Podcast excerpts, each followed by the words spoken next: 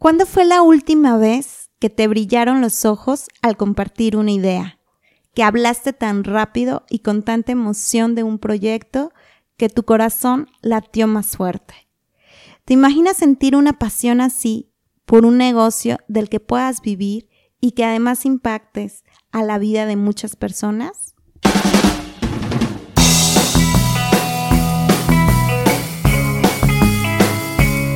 Este es el podcast de negocios desde la pasión, en donde invitaremos a emprendedoras y emprendedores que ya viven de lo que les apasiona.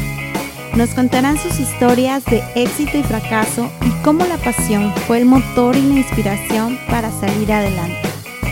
Mi nombre es Selene Rayas, soy psicóloga y coach y autora del libro Vive de un trabajo que te apasiona Creo que todos tenemos algo que nos apasiona y que es lo que nos permite conectar con el cliente de nuestros sueños y crear una marca auténtica y real. Bienvenidos.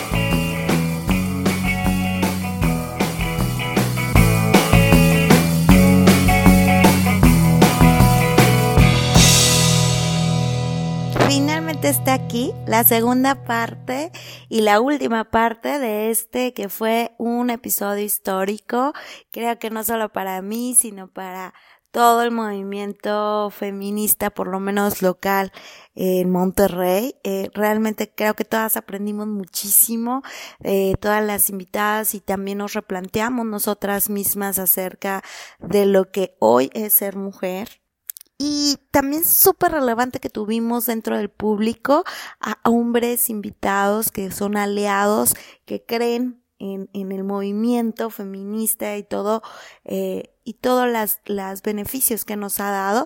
Y en esta segunda parte tenemos las preguntas del público y en una de ellas uno de los chicos hizo una pregunta súper interesante que me dejó días pensando. Así que es una delicia que tengas este episodio ya en tus manos, listo para oírlo, disfrútalo y compártelo para que llegue a más personas. Muchas gracias por oírme y bienvenidos. El feminismo llegó muy tarde a mi vida, de verdad. O sea, y cuando digo tarde me refiero dos, tres años. Ayer, de que hoy en la mañana, a las ocho. No, hace dos, tres años. O sea, tengo que, tengo que admitir que yo nunca sentí que fui discriminada por mi género. O sea, nunca sentí que tenía menos oportunidades por ser mujer.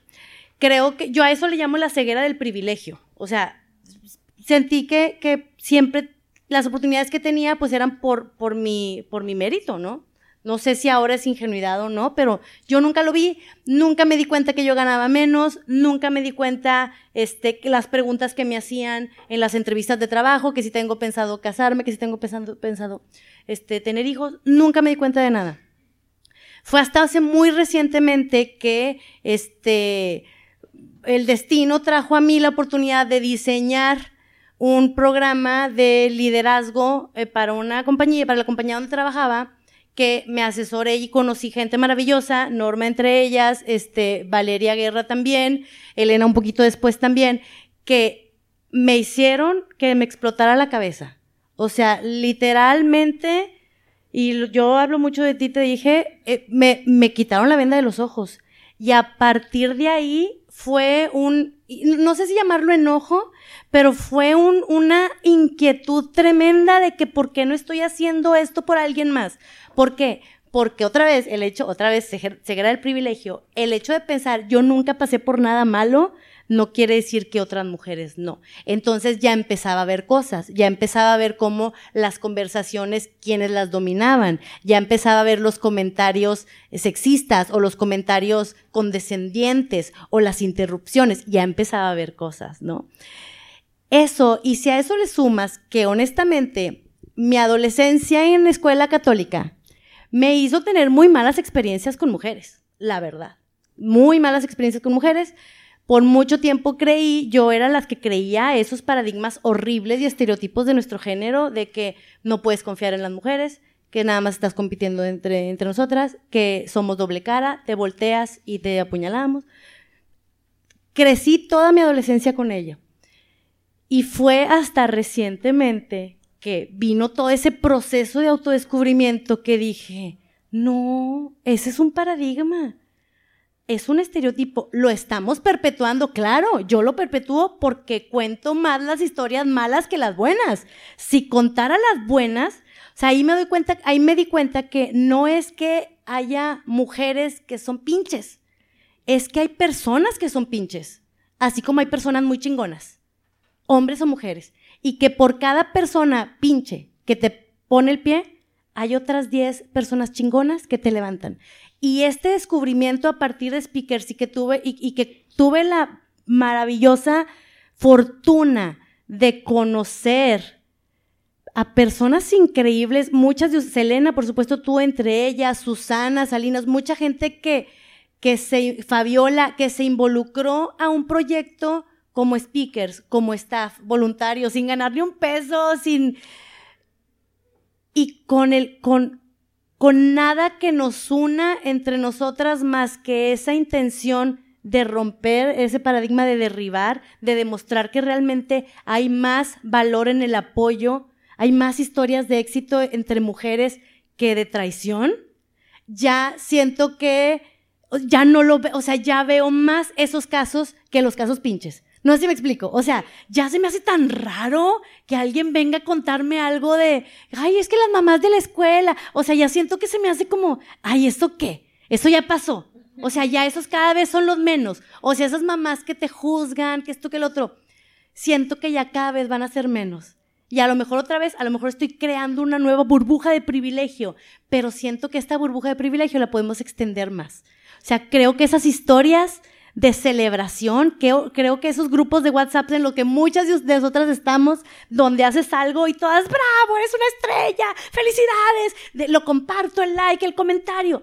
Esa celebración, me pongo chinita, esa celebración entre mujeres, salud, eso, eso es reflejo de lo que tú acabas de decir. ¿Cómo estamos desafiando esos paradigmas? ¿Cómo le estamos recordando a la mujer eso, esa presión, que, esa idea que tú tienes, que a lo mejor puedes o no puedes, pues a lo mejor no es la, a lo mejor no es la, no es la correcta. A lo mejor necesitas esos recordatorios de que puedes, de que eres una chingona y que lo vas a hacer. Y tienes una red enorme de otras viejas que igual te conocen o no te conocen y que te lo van a estar recordando todo el tiempo. Y creo que eso es más poderoso que, que las mamás que te juzgan o las mujeres que te juzgan, ¿no? Sí, eso es lo que creo. Qué padre, qué padre. Muchas gracias. Un aplauso para Gaby. Bueno, eh, hace poco oí una historia de una señora como de 80 años, este, que le decía a alguien, oye, ¿sabes qué? A los 80 años es que no soy feliz. Porque a mí me dijeron cuando era joven que casándome yo iba a ser feliz. Y luego, pues no, o sea, me casé y pues no, pero me dijeron que cuando tuviera hijos iba a ser feliz. Pues tuve hijos y no, tampoco fui feliz.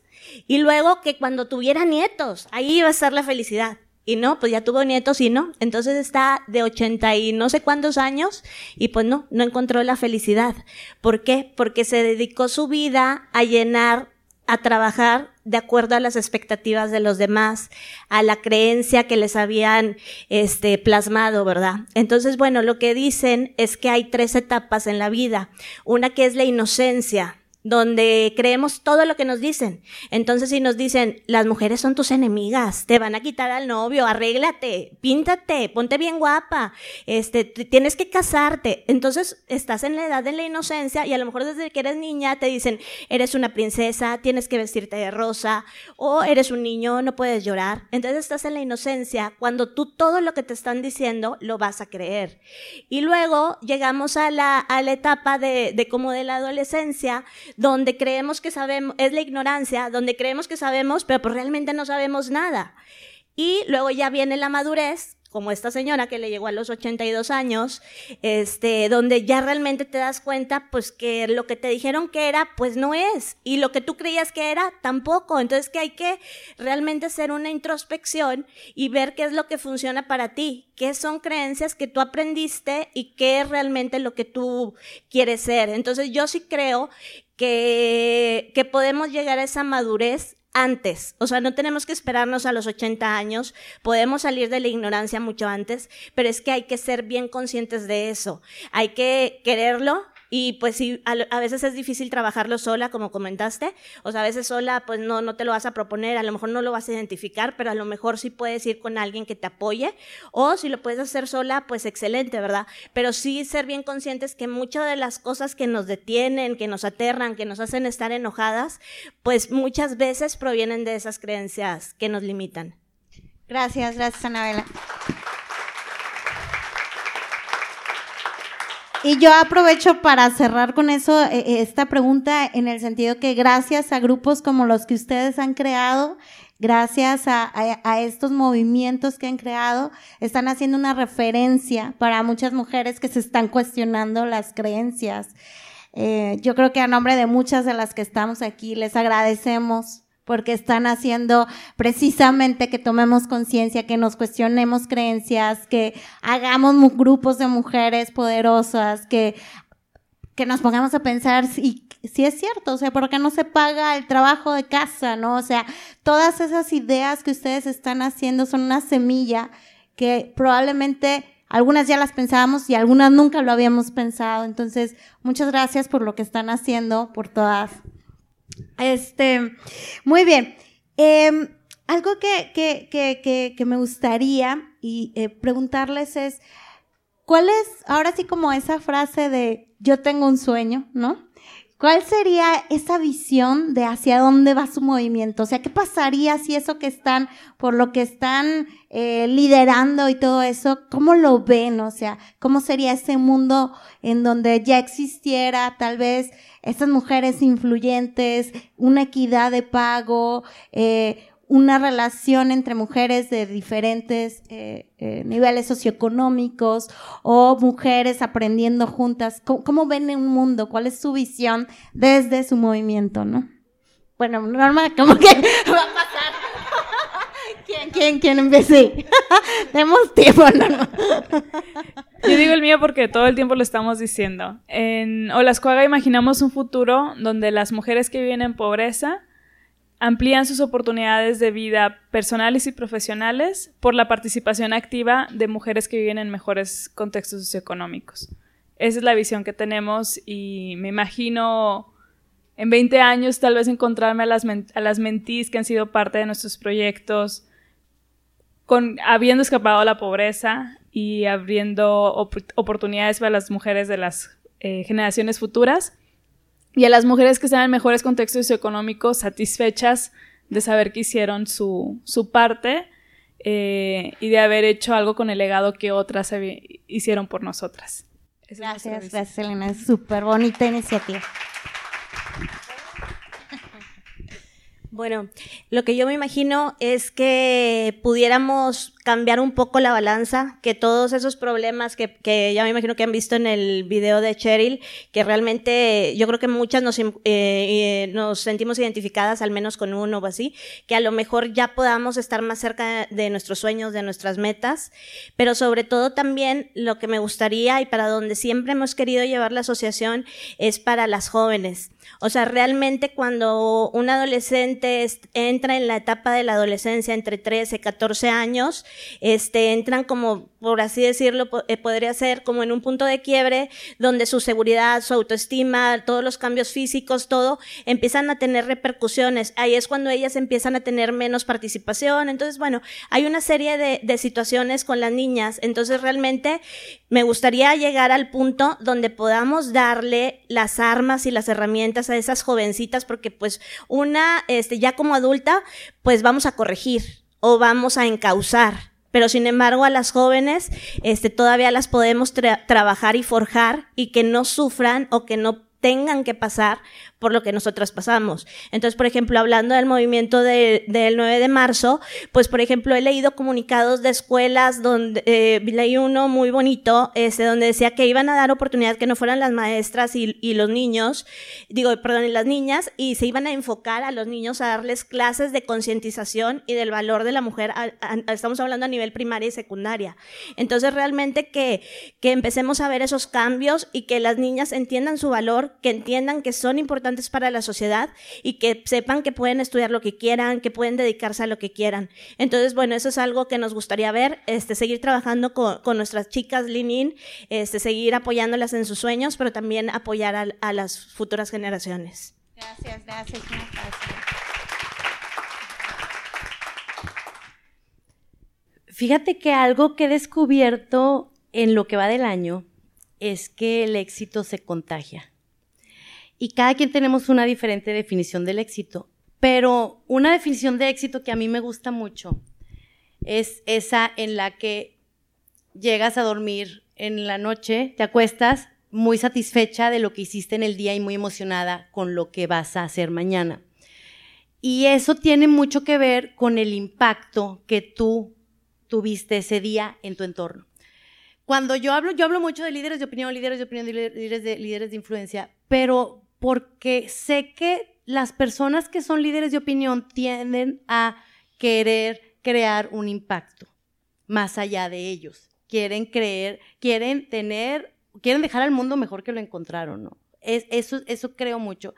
Y algo que me gusta mucho del concepto de sororidad es, eso, o sea, la, creación de vínculos fraternales entre mujeres orientadas a generar cambios y mejoras a su sociedad.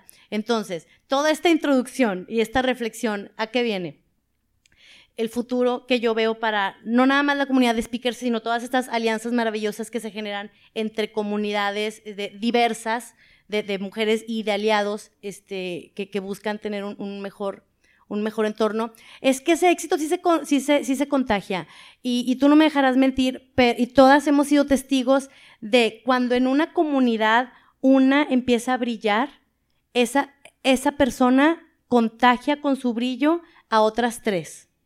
Y, esas, y, es, y si una persona hace un, un impacto social, un proyecto social, ese proyecto inspira a otras tres de su misma comunidad. Y en lo que te das cuenta, Dos años después, al menos hablando de speakers, dos años después puedes ver que de esa, de, esa, este, de esa comunidad de personas que no se conocían antes, surgieron alianzas y proyectos e iniciativas que están impactando positivamente la vida de las personas involucradas y el entorno donde están. Entonces, si eso yo lo, yo lo pensara en, en una magnitud mucho más alta, yo sí creo eso. O sea, creo que las personas, así veo el, eh, speakers como un semillero de personas tan interesadas en generar un impacto positivo en su entorno que terminan contagiando otras tres y que eventualmente llegan hacia comunidades o estratos menos favorecidos y le extienden la mano para que se contagien de ese mismo, de, esa misma oportunidad. Así, lo veo. O sea, esa reciprocidad eh, creo que puede ser un factor que, que, impacte más, muchísimas más vidas que la de las personas que están actualmente ahí. Muchas gracias, muchas gracias. Un aplauso para allá. Qué bonito, qué bonito está nada. Ya me dieron chance de pensar. Ya. Fíjate que la, la vida de Womerang, o como hemos empezado, ha sido mucho de prueba y error, mucho de vamos a este piloto con esta hipótesis y luego la compramos y digo, oh, no iba por ahí, entonces vamos a redireccionar esfuerzos, a cambiar. Entonces, esto nos ha llevado a enfocar nuestro trabajo en los últimos años en la brecha salarial de género. ¿Qué es la brecha salarial de género? imagínate que en una empresa hay 100 empleados, y sacas cuánto el, el, salario que ganan los hombres que trabajan de tiempo completo, sacas el promedio y lo comparas con el salario de tiempo completo de las mujeres, sacas el promedio. Entonces, mucha gente cuando empieza a hablar de la brecha salarial de género se quedan con la parte de la discriminación, que si bien es un factor que, que impacta la diferencia salarial por género, el hecho de que por ser mujer te paguen menos, nada más por eso, hay muchos otros factores, ¿no? Entonces, por eso lo hace un tema difícil de colocar en la conversación, particularmente en la conversación empresarial, porque es como si, es como que se lo toman a la defensiva de que me estás acusando de que le estoy pagando menos a las mujeres. Que, que sí pasa, ¿no? Entonces, este, mm, eh, los otros factores son, por ejemplo, que no hay acceso igualitario a posiciones de liderazgo, que no hay acceso igualitario a servicios de cuidado, ni tampoco a construir carreras en áreas mejores pagadas, como son las de ciencia, tecnología, ingeniería, artes y matemáticas. Entonces, este, simplemente, ¿no? En México, alrededor del 45-47% de las mujeres apenas son las que tienen acceso al trabajo pagado, versus casi 80% de los hombres. Entonces, eso ya hace un factor para que haya una diferencia salarial, ¿no? Eh, Basándonos en este en esta operación por la cual se obtiene la brecha salarial. La otra es, como decía, los, puestos de decisión, apenas 26%, ¿no? Según el reporte de Grant Thornton el año pasado. Entonces, eh, yo me quedo pensando en tu pregunta sobre, o sea, cómo es a Woman, cómo es, cuál es el sueño grandote. Pues no me, da, no me va a dar la vida, ni, ni tristemente, ¿no? Para alcanzar de que ah, la igualdad salarial, el, la paridad de género en las empresas, etcétera, ¿no? Entonces, e, ese, ese sería como, como la meta grandota, el empezar a posicionar estos temas en las mesas de discusión para empezar a incentivar a los hombres a participar más en el trabajo no pagado, que ese es otro de los factores por los que existe la brecha salarial de género, este, eh, que haya licencia parental por igual, que, este, que las empresas pongan guarderías en las instalaciones de la empresa, que le inviertan a programas para desarrollar el talento de las mujeres y abordar este, el prejuicio inconsciente a lo largo y ancho de la empresa, ¿no? Eso, es algo grandísimo y es por lo que estamos luchando. Entonces, para mí, ahorita que estabas hablando de la definición de éxito, pues este, sí, sí ha sido un tema que hemos abordado con detenimiento o que he abordado con, con detenimiento porque el, el poner todos los huevos de la gallina en una meta grandota que no voy a ver realizada me lleva a la insatisfacción y al burnout y todo esto. Entonces, como, pues, entonces, ¿qué es lo que sí me da satisfacción, no? ¿Qué es lo que sí, cómo puedo obtener esa gasolina que me permita seguir dedicándome a lo que hago? Creo que, que el presentar información para las mujeres y que las mujeres puedan tomar decisiones desde lugares mucho más informados. Yo creo que eso, eso me da a mí como, wow, sí, sí me siento a gusto con el trabajo que estoy haciendo. Creo que súper bien, súper bien. Y es un gran inicio. Y creo que, o sea, realmente lo que tú tienes, Norma, es mucho esto de todas las estadísticas, los números. Nunca lo había visto así cuando hiciste esta comparación de, de, de como, como te presenté, ¿no? De, de, con, eh, de que si se nos pagara este trabajo, sería una contribución al Producto Interno Bruto más allá de la manufactura y así ya empiezas a ver, ¿no? O sea, cuando ves eso. Entonces, muchas gracias por compartir. Nos queda ya, voy a ir cerrando. Ya solo van a hacer dos preguntas más mías para que ustedes puedan preguntar y para que podamos cenar y todo. Y bueno, pues creo que, que en parte eh, es una pregunta delicada, pero creo que no seríamos responsables con ni ustedes con sus movimientos ni yo con tenerlo en este momento histórico que está. Entonces sí tengo que preguntarlo. Eh, voy a dar un poco de contexto porque es un programa que probablemente se escuche fuera de México. Pero bueno, el 9 de marzo se está convocando a un día sin nosotras a un día en el que las mujeres no vayan a trabajar, no compren, no vayan a la escuela. Eh, y todo esto es una iniciativa para visibilizar un problema grave que tenemos actualmente. Entonces, em, creo que muchas van a quererlo saber y creo que debemos de decirlo, ¿no? ¿Cuál es su posición? ¿Cuál es su opinión? Y a mí me interesaría como llevarlo hacia lo positivo. ¿Qué de positivo vemos en este eh, movimiento de un día sin nosotras que está próximo a llevarse a cabo? Es que acabo de escribir un artículo, lo traigo fresquito. Eh, desde lo positivo, lo que les decía hace un ratito, nuevas circunstancias nos llevan a nuevas conversaciones, nos llevan a nuevas reflexiones y a nuevas realidades. Creo que es algo que tenemos que aprovechar, que no hemos visto y que por tanto tenemos que empezar a tener esas nuevas conversaciones. Hay empresas que nos han contactado para, es chistoso, para contratar nuestro servicio el 9 de marzo, a lo cual les contestamos que estamos en paro, no vamos a trabajar ese día, pero como es algo que focalizan en un día en particular, porque a lo mejor si es el 10 ya no quieren que vayamos, no sé. O sea, eh, y es parte de eso, no es solamente incorporarlo en un día y porque es urgente y porque está trending y hashtag, nosotros nos unimos. Creo que es un momento para que quienes van a trabajar ese día, para trabajar y estudiar, los hombres empiecen entre ellos a tener otras conversaciones. ¿Qué está pasando con la ausencia entre nosotras? Platicar con nuestras parejas. Yo hablé con mi esposo y le dije ese día, pues voy a hacer mi mejor esfuerzo por no hacer nada, nada, nada, nada, porque que me va a ser bastante difícil.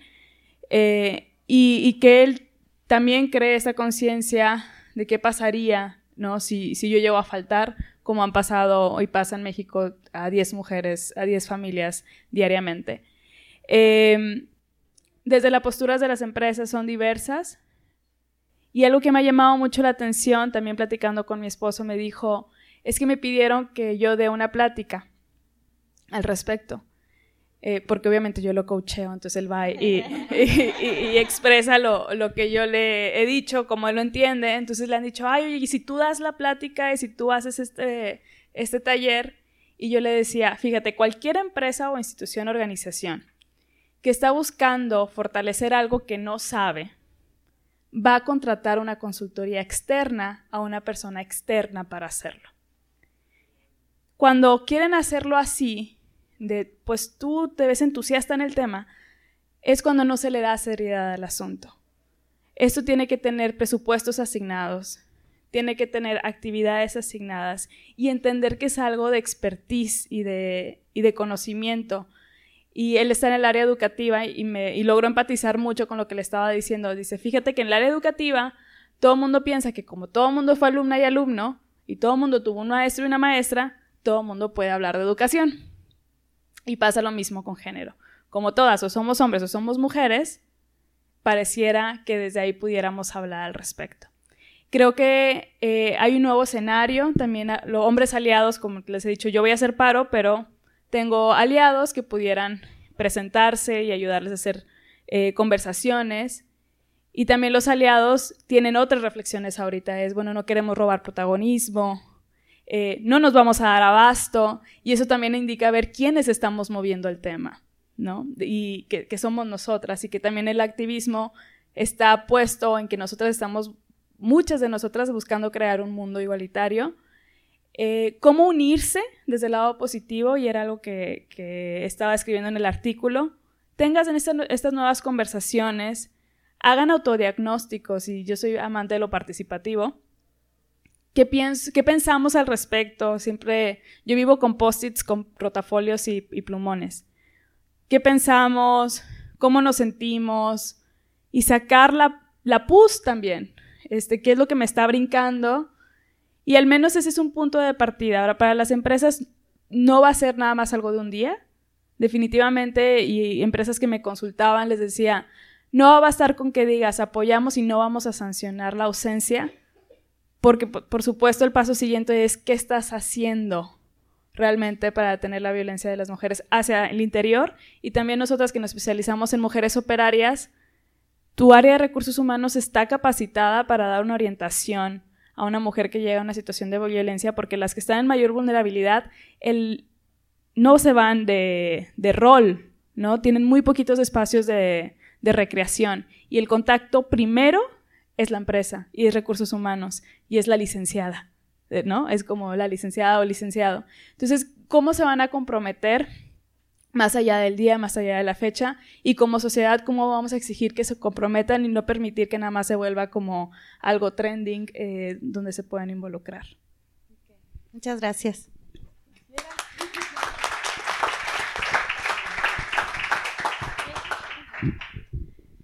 Este, fíjate, L, que concuerdo. Yo creo que esta semana me di cuenta que los principios cuestan.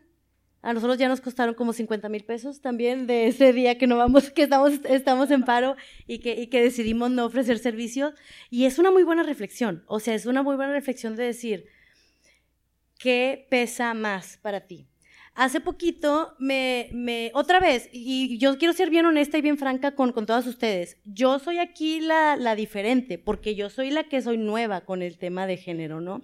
Entonces, pero gracias a speakers he tenido oportunidad de conocer mucha gente, pero también de, este, de, de, de encontrarme con preguntas como la que me hicieron hace poquito, que me llegó un mail de una mamá no a mí, Gaby, sino a speakers, quería speakers, ¿no?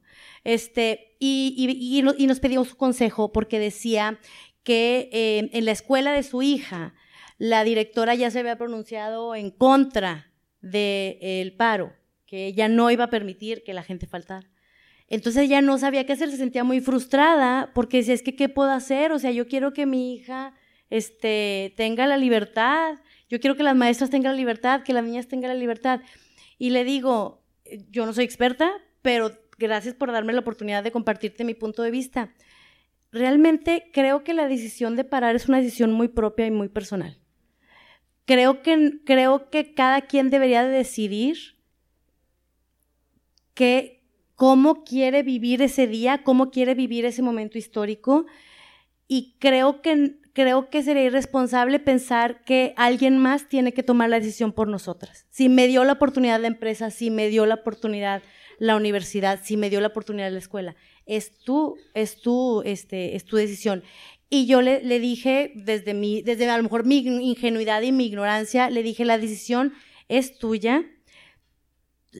La directora tomó ya su decisión. Tú tienes el derecho de, de elegir ¿Qué aprendizaje quieres que tu hija se lleve de este momento? Tú tienes esa elección y la decisión es muy fácil. Es que pesa más, me pesa más la lección que mi hija puede tener o la falta. El aprendizaje o la, o la represalia. Es muy fácil. Y, y, y esa es una decisión que nada más tú, tú, tú, tú, yo podemos tomar. Y nadie somos nadie para juzgar al otro.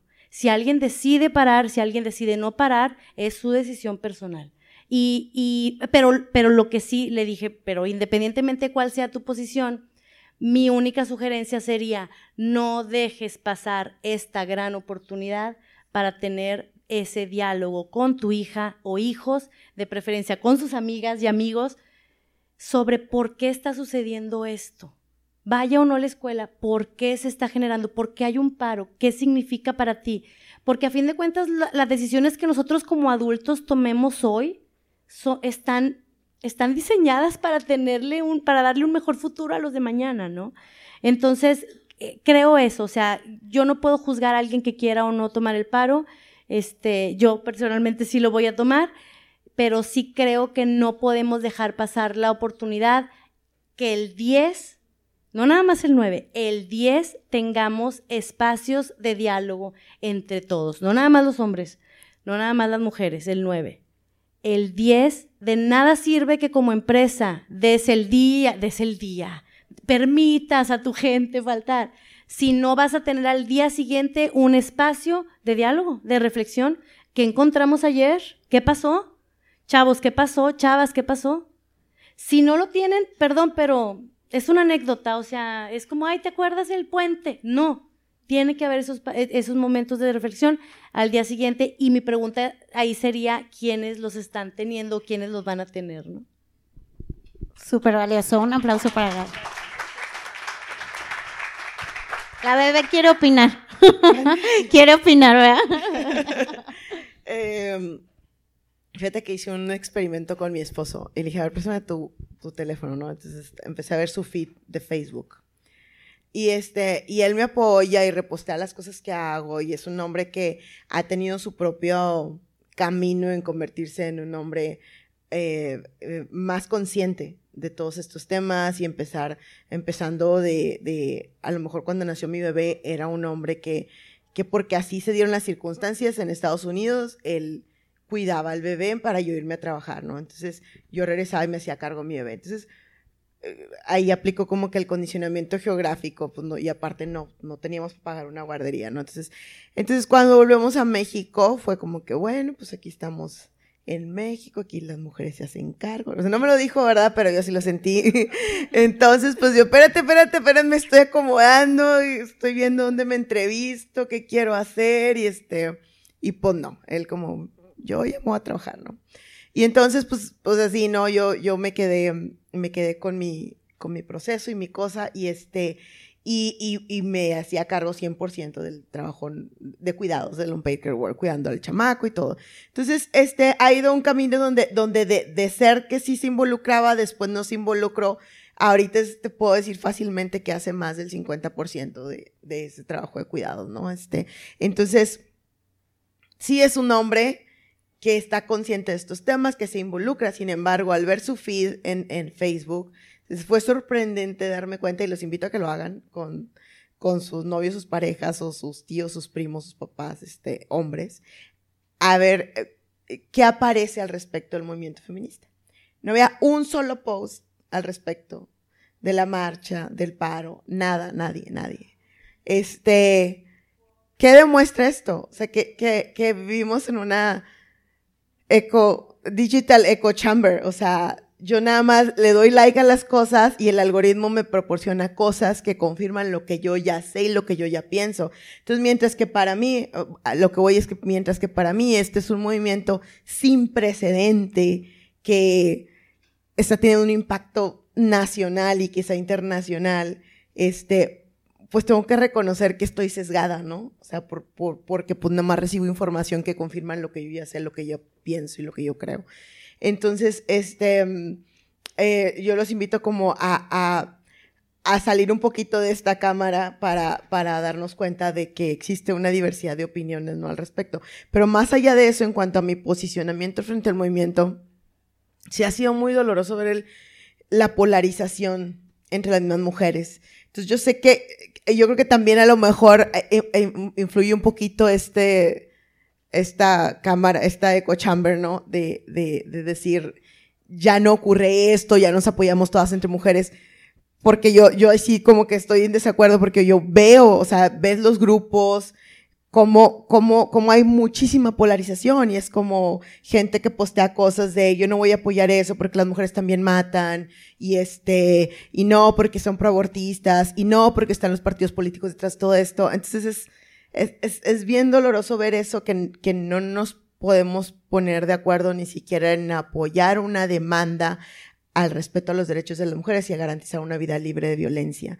Eh, sin duda que apoyo la marcha, que apoyo el paro, este, eh, no, no sé qué haga falta. No, no, no sé, no tengo una varita mágica, no, no sé qué podría, si las 10 muertes que mencionó Elena hace un movimiento que son diarias no, no, no, no son suficientes para lograr ponernos de acuerdo y, y, apoyar esto y decir, ok, tal vez no estoy a favor del aborto, tal vez no soy de ningún partido político, pero yo también estoy en desacuerdo en, esta situación de violencia grave que estamos viviendo y solo por eso voy a apoyarlo. Pero no es así. Entonces, eh, pues yo creo que evidencia la necesidad de tener más conversaciones más allá de con las personas que coinciden conmigo.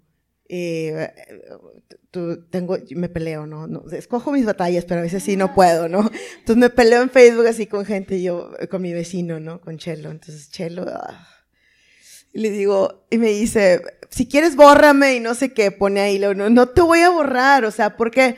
Porque si lo borro pierdo la oportunidad de llegarme información que es diferente a la que yo normalmente tengo acceso, ¿no? Entonces yo creo que aquí la invitación a, a escuchar al que es diferente a mí y a tratar de incluirlo en la conversación. Muchas gracias, qué valioso. Bueno, pues a mí me llegó una pregunta este, que decía que qué esperábamos que pasara después del 9 de marzo. Entonces, pues bueno, la verdad es que yo creo que los cambios no suceden de la noche a la mañana, ¿verdad? No es como que vamos a hacer huelga el 9 y el 10 ya no va a haber ningún asesinato, ¿verdad? Ni ninguna falta de respeto hacia la mujer. O sea, obviamente, este, sabemos que los cambios toman tiempo y que son paso a paso, pero sin duda este sería un gran primer paso. También creo que, que necesitamos estar unidas y que necesitamos entender esos diversos puntos de vista, ¿verdad? Que no todo, y respetarlos, que no todos van a pensar como nosotros, pero sí siempre tratar de tener un diálogo, ¿verdad? De, de exponer por qué pensamos de tal manera o por qué apoyamos o por qué no, este, y escuchar de la misma manera. Y también eh, la parte de que, enten, eh, bueno, lo que yo siempre trato de, de, decirle a mis detractores, así les digo, este, que, que pues realmente en este 9 de marzo Sabemos que todas las vidas son importantes, que la violencia es la violencia, que la violencia está mal, que, cualquier abuso está mal. Sin embargo, este 9 de marzo, pues se va a, a, nos vamos a manifestar, este, abogando por, por estas mujeres que ya no han regresado a sus casas, ¿verdad? Y que a lo mejor va a haber un momento en que nos manifestemos en contra de la violencia en general, va a haber a lo mejor un momento en que nos manifestemos, pues, este, pidiendo, este, que realmente no haya impunidad, pidiendo por justicia, así como la comunidad, este, se, las comunidades se manifiestan, pues bueno, este es el momento en que las mujeres se van a manifestar contra la violencia de género. O sea, no es porque digamos que el otro está mal o porque le demos menos valor o porque no importen los asesinatos de, de, de, de, hombres o de cualquier otra persona, este, sino simplemente es nuestra batalla y pues que tenemos que entender eso, ¿verdad? Y que como así nosotros eh, respetamos otras manifestaciones de cualquier tipo, pues también este, pedir ese respeto. Y realmente este, sí creo que es una decisión súper personal, como comentó Gaby, que, que realmente este, yo creo que debe de venir de tus valores y tus principios, o sea, que realmente sea algo con lo que tú te vayas a sentir a gusto. Este, eh, y ver qué tiene más peso, ¿verdad? Oye, ¿tiene más peso mi valor al trabajo, mi compromiso, o tiene más peso mi valor a la vida y a la integridad? O sea, poner en la balanza qué tiene más representación para ti y en base a eso tomar tu decisión. Y nosotros estamos completamente a favor de la huelga. Muchas gracias, muchas gracias.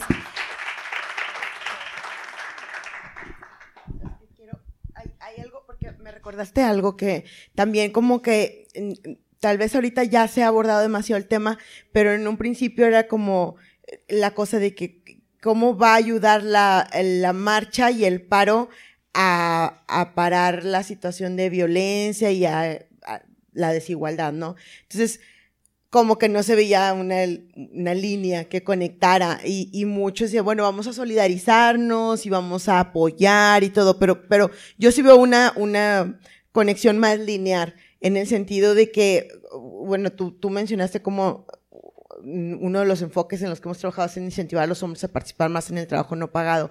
La idea de no participar o ausentarnos de la vida pública y de la vida privada de la casa, de que pues, hoy no voy a hacer de comer o no voy a limpiar o no voy a ir a trabajar, es precisamente evidenciar cuánto vale la participación de la mujer en la economía, en el trabajo pagado y en el trabajo no pagado. Este, y, y, y que por un día los hombres se den cuenta de todas estas tareas que como por arte de magia se realizan y decir, ah, caray, ¿cómo, cómo lo voy a hacer, no? O sea, ¿y, quién va a hacer esto y, cómo, no? Entonces, y, y, se empiecen a involucrar más, más en esta parte, ¿no? Eh, empiecen a participar más equitativamente en el trabajo de la casa, con, yo lo veo como en la medida en que se logre esto, se podrán desdibujar los, los con fines de los estereotipos de género y es tanto voy a poder ver a una mujer dirigiendo una empresa como voy a poder ver a un hombre este haciéndose cargo de la casa y no me va a causar ningún juicio ni, ni, ni nada al respecto ¿no? entonces esa es, esa es yo la, la relación que veo de cómo cómo si podría tener un impacto y más allá de eso que es uno de los valores más subestimados que las mujeres no hemos prestado atenciones. Más del 75% de las decisiones de compra en una casa las decide la mujer, independientemente que la mayor parte del ingreso la traiga el hombre, nosotros decidimos qué pasta de dientes se compra, qué champú, qué jabón, qué comida, todo eso. Entonces, si empezamos, si, si por un día, ah, ponle que hagas las compras el domingo o el martes, pero por un día hagamos, hagamos ver, o sea, que nadie compre nada, o sea, definitivamente que tiene que haber un impacto en el bolsillo de las grandes empresas. Yo creo que es ahí donde sí ya van a empezar a prestar atención y a presentar soluciones más integrales y de fondo a la situación. Súper bien. Muchas gracias, Norma. Sí, definitivamente creo que todos estos puntos de vista son muy valiosos y es más porque también creo que para algunos nos toma de sorpresa o no, o, la gente no sabe qué hacer porque es algo sin precedente, ¿no? Entonces, es muy valioso como, como líderes de opinión que son, de poder oír sus comentarios y también definitivamente eh, yo también me, me sumo al, al, paro, al 9, creo que yo también lo tenía como que, que comentar y que expresar, si no, no sería responsable con, con hacer un evento así de, de super mujeres, con estarlo apoyando, si no lo haces en una acción concreta. Creo que lo que nos va a permitir es pues tener nuevas conversaciones, es el inicio de todo un proceso que, que, obviamente que va a ser largo, pero por lo menos nos estamos sentando a la mesa a platicarlo y ver qué sigue después de eso. Entonces, eso es lo valioso para mí del movimiento. Muy bien, pues ya para cerrar, la última cosa y como me gustaría cerrar algo que yo admiro mucho, bueno, de todas y que les agradezco muchísimo por, por estar aquí hoy, creo que hemos aprendido mucho, pero me gustaría cerrarlo como con, un hashtag de Gaby, de dale crédito. Eh, me gustaría que, que me dijeran de, del tiempo que estuvieron, porque nos, algunas lo saben, otras no, se aventaron como media hora en la cocina ocultas. Eh, han tenido oportunidad de platicar entre ustedes y obviamente de escuchar las respuestas de cada una en este, en este podcast. ¿Qué aprendió de, de alguien de las invitadas, cada una de ustedes que aprendió de cada una de las invitadas o qué le da crédito de lo que dijeron, ¿no? Pero no por pero no, no quisiera repetir, pero la verdad es que ya lo mencioné. O sea, yo estoy sumamente agradecida con Norma, con Elena. Ahora la acabo de conocer, hace, Bella, Bella la, acabo de conocer eh, eh, personalmente hace poco, pero la estoqueo desde siempre y la he admirado siempre. Pero genuinamente, estas dos mujeres y Valeria Guerra de Kik, que no está aquí, que ojalá que algún día la, invites también, me cambiaron la vida. O sea, creo que esa acción que, y no fue ahorita, fue esa acción de quitarme la venda me permitió que yo hiciera mucho más de lo que jamás hubiera hecho si hubiera seguido teniendo esa ceguera de privilegio. Entonces, gracias, de verdad. O sea, muchas, muchas gracias.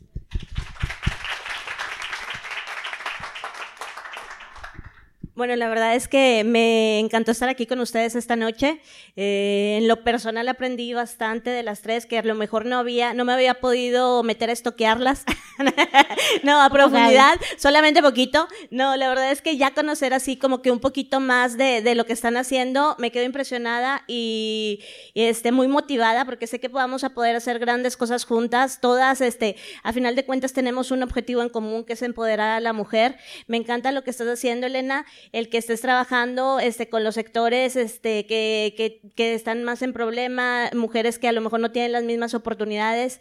Este, creo que es una labor muy, muy bonita lo que estás haciendo este, y creo que ha de ser muy gratificante los resultados. Este, Gaby, sin duda has creado una comunidad este, bastante valiosa, una tribu este, espectacular este, y que sin duda muchas ya han salido como líderes, como esta Elba, que ya nos dio a nosotras un taller y que es buenísima. Entonces, bueno, creo que realmente están haciendo un gran trabajo. Este, y Norma, he tenido la oportunidad de revisar o de leer los reportes que, que manejan y la verdad es que me quedo impresionada con todos los datos, con información súper valiosa. O sea, lo que dijiste de que ese era como que tu sueño o algo así, realmente impacta.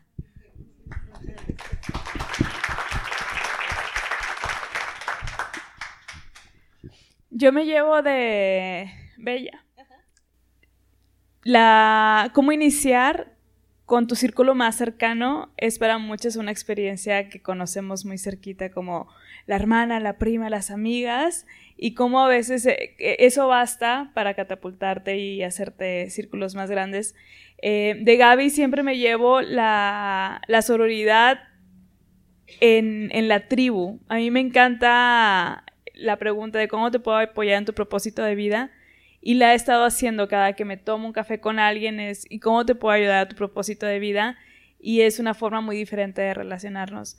De norma que ya te seguía los pasos de ese tiempo y afortunadamente ya recientemente hemos convivido un poco más, de esa conversación me llevo celebrando que no, unapologetic en, en inglés, no sé cómo se dice, que no pidas disculpas por, por lo que estás haciendo, como esa personalidad tan echada para adelante y tener con los pelos en la mano, ¿no? De así es. Entonces, eso es lo que me llevo de cada una de ustedes. La verdad que he disfrutado mucho esta velada. Muchas gracias por la invitación. Este, eh, hay, hay, una chica que, que cuando cuando empecé a trabajar en Walmart, empezó a trabajar conmigo, Ana. Entonces ella hablaba de las mujeres peligrosas y decía que las mujeres peligrosas son aquellas donde ponen el ojo, ponen la bala, ¿no? Entonces yo creo que de ustedes es lo que me llevó, o sea, realmente la capacidad de accomplishment, o sea, de decir, ah, ok, quiero llegar ahí, ahí voy. Entonces, uh, siento que, que, que aunque también lo he tenido en distintas etapas, este, no sé, a mí me ha pasado que eh, en, en, 2015, cuando empecé, y 2016, cuando hice la cumbre Wombran, fue como que chingue su madre, sí vamos a darle y como salga y todo, pero no tenía este, una idea, la verdad. No tenía idea de todo lo que me estaba metiendo. Entonces sí, sí fue como el poder de la ingenuidad, de hacer las cosas por primera vez y este, y es muy, muy poderoso, ¿no? Cuando ya dimensionas los riesgos, los cosas dices, ay, cabrón, pues sí, así sí la, sí la empiezas a dudar. Entonces yo creo que, que eso me llevó, o sea, el hecho de que vamos a hacer Speaker Nice y para arriba como la espuma y este, y también movimiento Lean y también no sé cuántas generaciones ya llevas de Will. Entonces es como que fabuloso este, e, estar con ustedes y conocer de, de sus logros realmente me empodera. Y, y en particular de Elena es esta parte de, de reírnos, que esa faceta no te la conocía, o sea, reírnos de nuestros, de nuestros propios, este, errores y este, y, sacarle, sacarle jugo, la verdad que, que este, hoy estamos hablando de Guasa, que le mandamos un beso porque hoy cumple años y que es una chava también muy talentosa y este, y que, que admiro mucho. Entonces, eh, es, esta capacidad de voltear a ver y decir, pues, pues sí, pasó esto y me puedo reír y significa que ya lo supere. Entonces, muchas gracias, Selene, por invitarme. No había tenido la oportunidad de convivir antes contigo y felicidades porque pues el lugar está lleno y la gente aquí está y le interesa y ya, no puedo, este, eh, más, más, bien estoy ansiosa por saber qué preguntas quieren hacer. Gracias. muchas gracias. Muchas gracias. Un aplauso. Cele, si, si me permites, yo quiero hashtag darle crédito a ti. O sea, la verdad, eh, en estos dos años desde que te conozco, he visto cómo eres tan congruente con tu filosofía de vida. O sea, tu filosofía es impulsar un negocio de, desde la pasión, pero no solamente el tuyo. O sea, has, has cambiado la vida de muchas mujeres que han confiado en ti para que las acompañes en ese camino y ver cómo esas mujeres van creando sus propios negocios de impacto gracias a ti y todas te atribuyen, es que Selene, es que Selene, es que llegué por Selene. Te lo juro que cada vez que escucho a alguien decir, es que Selene, no sabes el orgullo que me da porque pude ser testigo de tu, de tu salto al vacío y que, y que ha sido, yo creo que uno de, los de las mejores decisiones que has tomado en tu vida porque el impacto que has logrado en estos dos años es mucho más valioso que cualquier impacto que pudiste haber obtenido en tu anterior vida. Entonces, muchas, muchas felicidades. Hashtag dale crédito Selene. gracias, gracias. Qué bonito. Gracias, gracias. Ya saben que yo las admiro a todas y para mí fue un sueño tenerlas hoy. Este, bueno, ya, por fin el público puede hablar. Este, espero que Neria sí nos aguante un ratito más, ¿sí? eh, vamos a dar no, ya, ya nos fuimos un poquito de tiempo, pero yo creo que, que, sí es muy valioso de, este podcast cuando el público hace preguntas, a veces hace mejores preguntas que yo. Entonces, eh, vamos a dar espacio a tres preguntas, eh, a ver si las contestamos, pues yo creo que, que general. Entonces, ¿quién, eh, em, ¿quién quiere hacer una pregunta a nuestras invitadas? Una, dos, tres. Ok, perfecto. Eh, pues aquí el que me queda más cerca. Como hombre responsable y consciente de que todo eso está cambiando, ¿cuál sería su top 3 desde su perspectiva? No para desde donde ustedes lo manejan, sino para alguien de a pie. ¿Qué podemos hacer en nuestro día a día para apoyarles antes del 9, durante el 9 y después del 9? Les digo que hacen muy buenas preguntas. Este, mm, igual y antes y durante pueden, yo, yo a mí después, ¿no? Es este, em, modelar la equidad en la casa. O sea, involucrarte en el, en, en el trabajo de casa, en la limpieza, si hay personas a las que cuidar, adultos mayores, personas incapacitadas o niños, cuidarlos, eh, más que hablar de igualdad, vivir la igualdad desde casa. Yo creo que eso, eso es, es algo que, que, que puede tener un mayor impacto más que hablar al respecto de igualdad.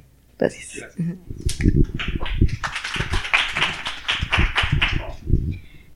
Hay una frase que vi en redes sociales recientemente que decía, todas las mujeres conocemos a otra mujer que ha sido abusada, pero los hombres no conocen a otro que, haya sido, que sea un abusador.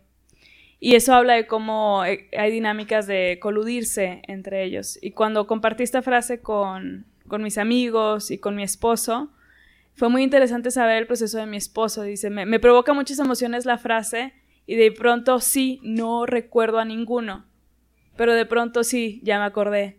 Y, y sé que no hice nada y sé y lo, y lo palpo. Y algo que yo hice en mi tesis de maestría, que fue una... ha sido un parteaguas en cómo los hombres se, re- se relacionan con otros hombres. Mi, teoría y, planteamiento teórico que me gustaría ver en la práctica es cuando los hombres cambien la manera en la que se relacionan entre ellos, va a ser posible la igualdad de género, porque entre los hombres son los que se sancionan para no apoyar, para apoyar o resistir el liderazgo de las mujeres. Cuando los, los hombres dejen de enmarcarse, enmarcar su apoyo en sus roles privados, sería un gran cambio. O sea, no apoyar porque tengo una mamá, porque tengo, pues sí, todos, todas tienen la mamá. Pero enmarcarlo como ciudadano, como empresario, como colega, enmarcar el apoyo así. Esa sería una, una forma de hacerlo antes, durante y después. Dos, señalar cuando hay, hay violencia y no dejarla pasar y no reírse. Solamente entre ustedes, yo soy especialista en masculinidades. ¿Ustedes creen que me escuchan los hombres? No. Y nadie, nadie lo va a hacer, solamente entre ustedes van a poder hacerlo. Cuando tú lo señales, cuando tú le digas, eso es violencia, eso no está chido, me salgo del grupo del chat. Esas son acciones que se podían hacer también antes, durante y después. Esa sería la tercera. Y la cuarta, pero, perdón, esa es la segunda. Y la tercera es dejar de pensar qué es lo que yo voy a ganar con el apoyo. O sea, voy a ser el aliado y hashtag yo las apoyo y entonces eres el aliado y todo el mundo te trae, ay, mi amigo, mi amigo, mi amigo. O sea, dej- dejar de, de buscar el protagonismo en, en esto. Eso yo creo también sería la, la tercera.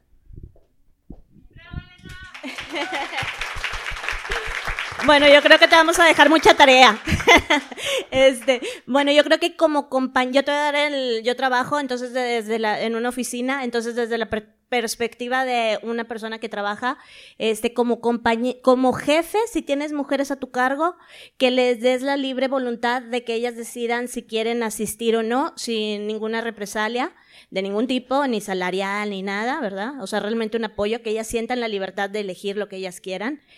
Y también por el, por, por el otro lado, si eres compañero, este, que, que le digas abiertamente, si tú quieres participar en, en, la, en la huelga, este, yo te voy a cubrir. Este, si hay pendientes o algo urgentes, una presentación que tú tengas que exponer ese día, este, dame todo, prepáramelo con tiempo, yo te apoyo. Este, esa sería, yo creo que la manera en que una como mujer más fácil podrías tomar esa decisión. Bueno, yo realmente no quisiera redundar, la verdad creo que estas, estas aportaciones están increíbles. Yo probablemente lo único que, lo único que, que agregaría sería, es muy fácil que uno tenga ceguera de taller. O sea, es muy fácil que uno no se dé cuenta de las cosas. No las hemos visto, entonces no creemos que está mal.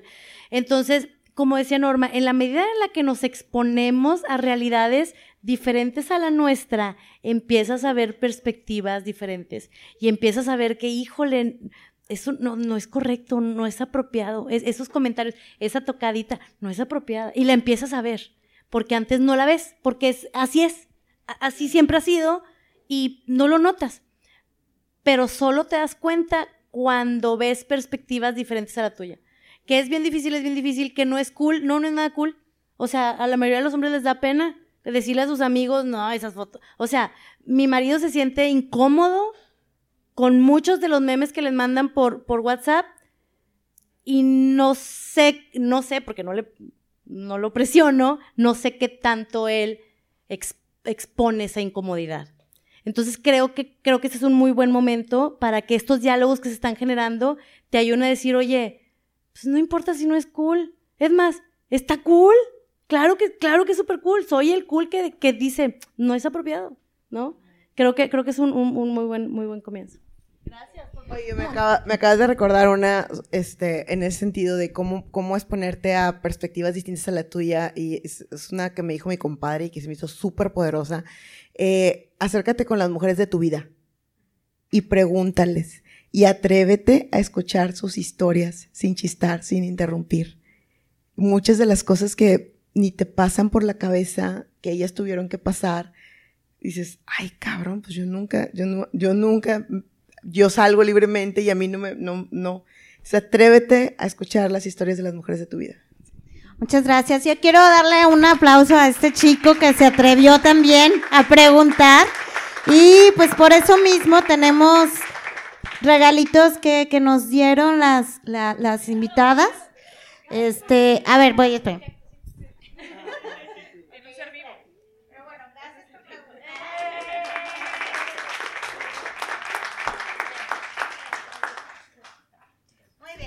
Tenemos la siguiente pregunta por ahí. Ok. Em, si quieres, Alita, ¿me ayudas con el micrófono, please? Bueno. Hola, buenas noches. Yo ya conocía a Gaby y a Anabela y ya las stalkeaba también y ya las seguía, ya he ido a sus eventos, soy súper fan.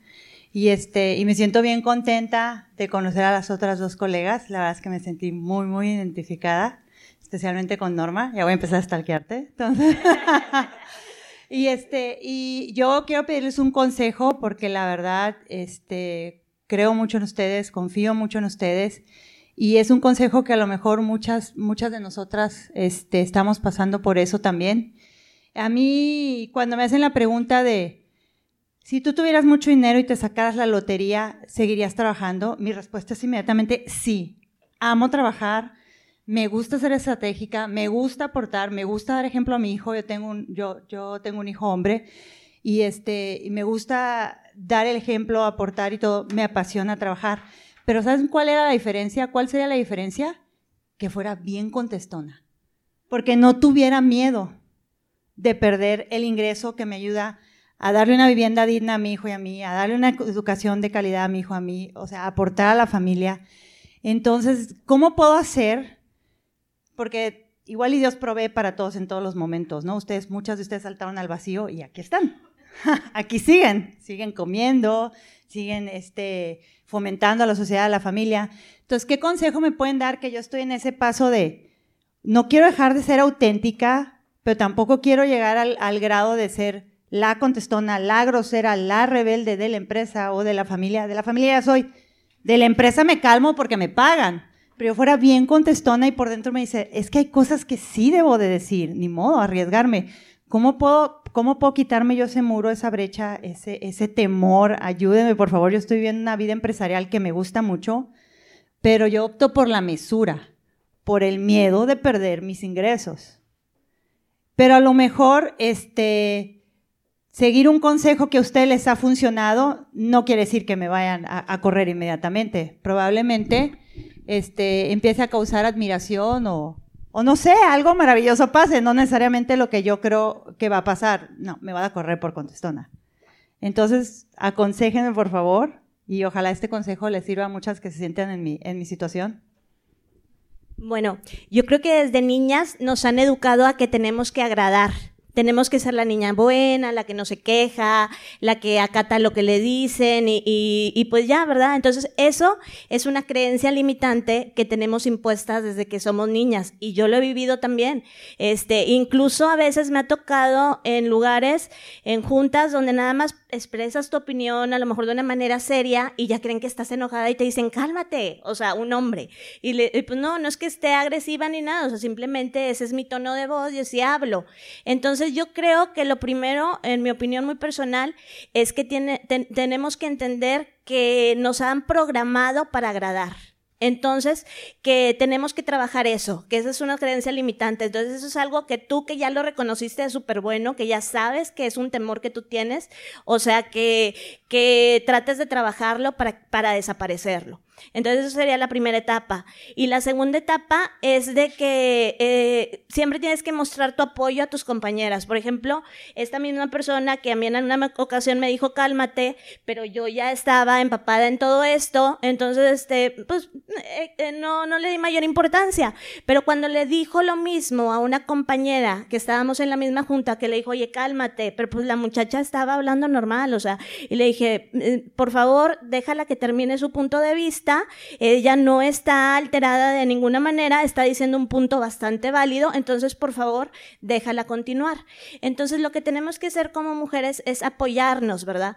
El de que si ves que, que alguien está tomando este, a mal, el que estemos diciendo un statement, yo sí lo digo, o sea, algo, un fact, algo así, este, pues tratar de apoyar a esas mujeres, ¿verdad? Que, oye, déjala terminar su punto de vista, etcétera.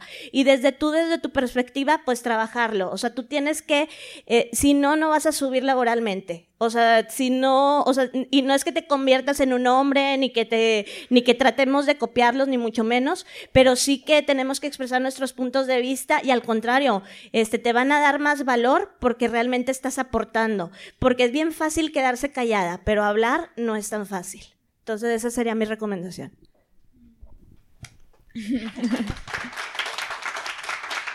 Yo te voy a recomendar un libro que se llama Rabia Somos Todas y habla del poder de transformación que tiene el enojo de las mujeres. Y si no hubiéramos estado enojadas, no estaríamos aquí.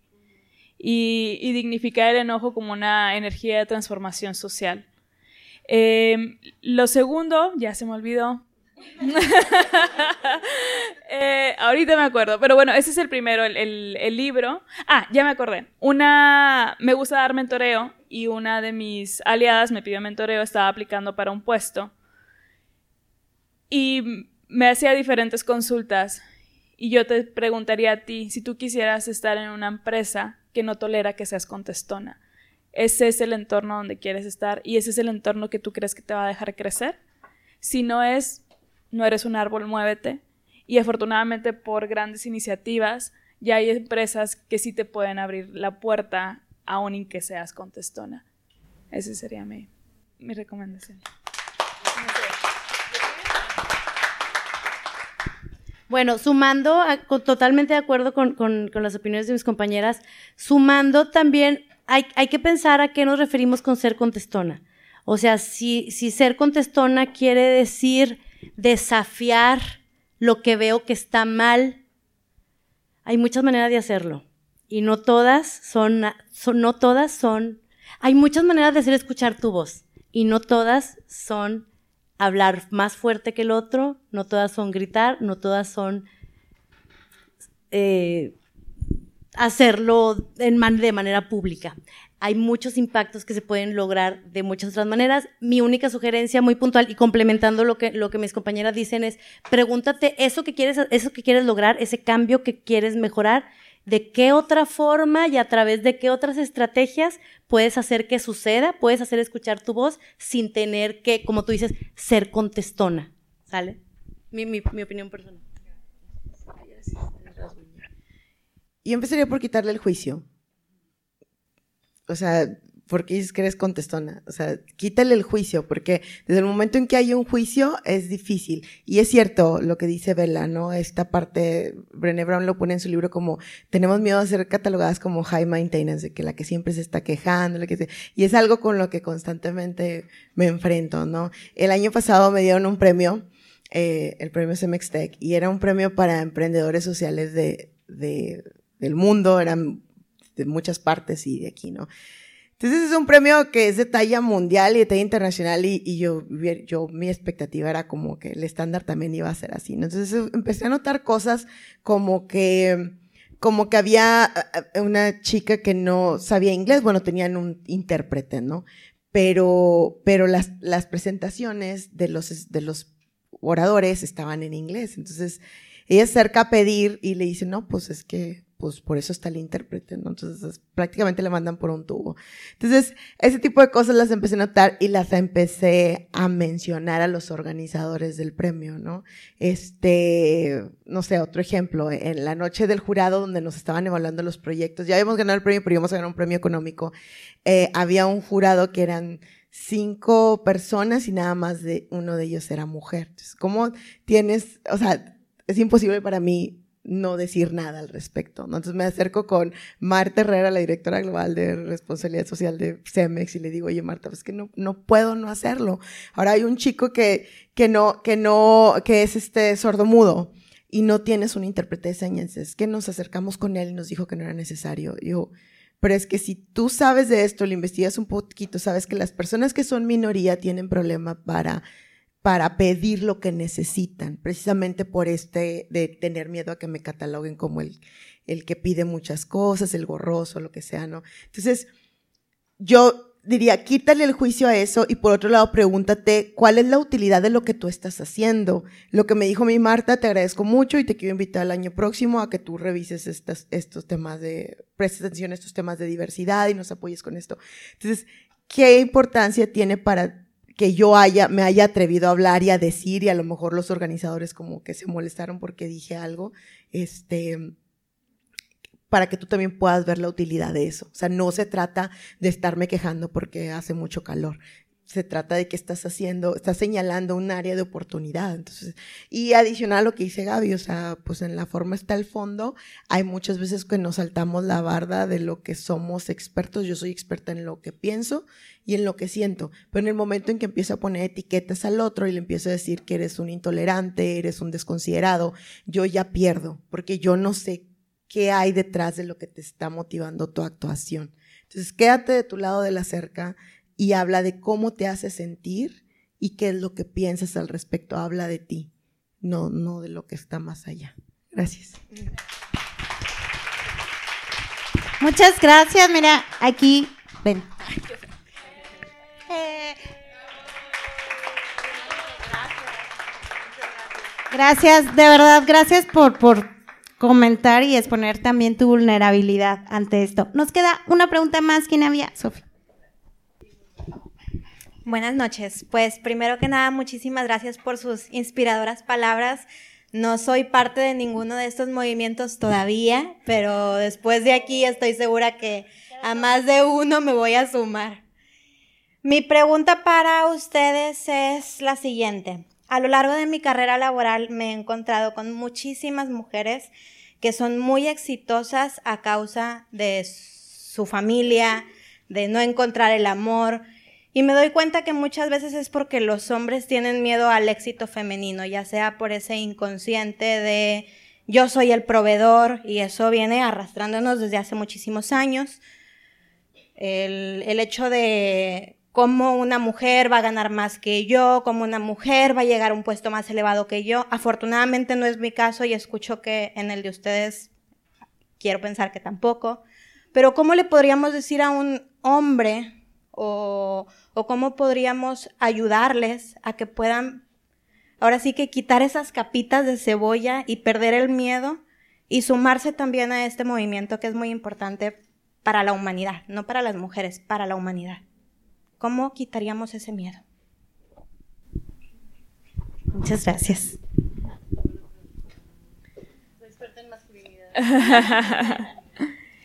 Yo te voy a decir algo que a lo mejor no contesta tal cual tu pregunta, pero no quisiera pasar, dejar pasar la oportunidad.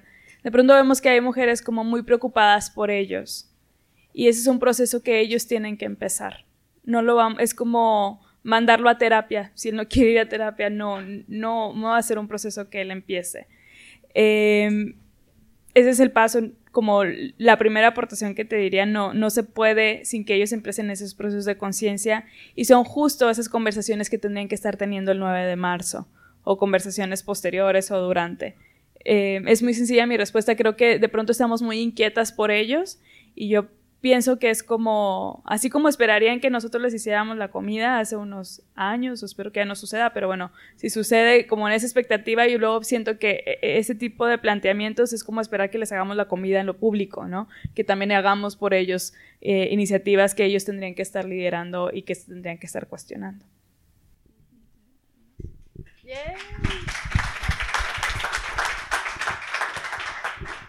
Pero yo creo que lo que sí nosotras podríamos hacer es tomarnos nuestro tiempo y no, y no medir nuestro éxito personal en la medida en la que podamos compartir nuestra vida con alguien. Porque es posible que tengamos la fortuna de compartir nuestra vida con alguien que nos hace ser mejores. Pero si no es así, es mejor no, es mejor estar solo, es mejor no forzarlo, a mi punto de vista. O sea, tenemos mucha, mucha presión por casarte, casarte, casarte. No. Tu presión debe de ser por alcanzar tu satisfacción, tu impacto, tu visión de vida, no la de alguien más. Y a fin de cuentas, muchas veces ese, e, esa, e, el, el, hecho de, que, de, de, que, te tienes que casar es la visión de la sociedad, no necesariamente la tuya. Entonces, mi muy, mi muy percepción muy particular es, tómate tu tiempo, no, no, no tiene, o sea, yo creo que la decisión de con quién pasas el resto de tu vida o un momento muy largo de tu vida es una decisión muy importante, una decisión que afecta tu vida, no nada más en pareja, tu vida en general, tu vida familiar, tu vida profesional, tu vida personal. Y, y si no vas a encontrar esa persona que comparta tus mismos principios y que te haga ser una mejor persona y que te haga brillar como mereces brillar, entonces es mejor como dice Emma Watson, salir contigo misma, estar en una relación contigo misma, ¿no? O mismo. Yo coincido con Elena en que no es un proceso que nos corresponda. ¿Sabes? Tú no puedes hacer el trabajo que le corresponda a alguien más. Lo único es este, pues demandar que ellos lo hagan por sí mismos. Haz preocuparte, ocuparte en ti, ocuparnos en nosotras, en qué es lo que te satisface, qué es lo que te llena, cómo puedes hacer tu vida más enriquecedora sin depositarte en los demás. Pero sí es un proceso que, que, que le corresponde a cada quien. Bueno, yo coincido completamente con la opinión de las tres, este, y pues también el de que no podemos obligarlos. O sea, mientras más les digas y que esto, y que Linin, y que ve, y que speaker, y que no, menos van a ir y más van a estar en contra. O sea, la verdad es que a fuerzas ni los zapatos. Entonces, mejor, este, si ves que no es para ti, pues no, no lo es, y, y, y enfocarte en lo que sí sea tu sueño y tu felicidad. Muchas gracias, muchas gracias, Sofía. Bueno, pues con esta pregunta cerramos por el día de hoy porque ya casi nos está dando aquí noche. Ya sé. Este, muchísimas gracias a todos los que asistieron. Creo que fue una noche de mucho aprendizaje para todos. Gracias, buenas noches.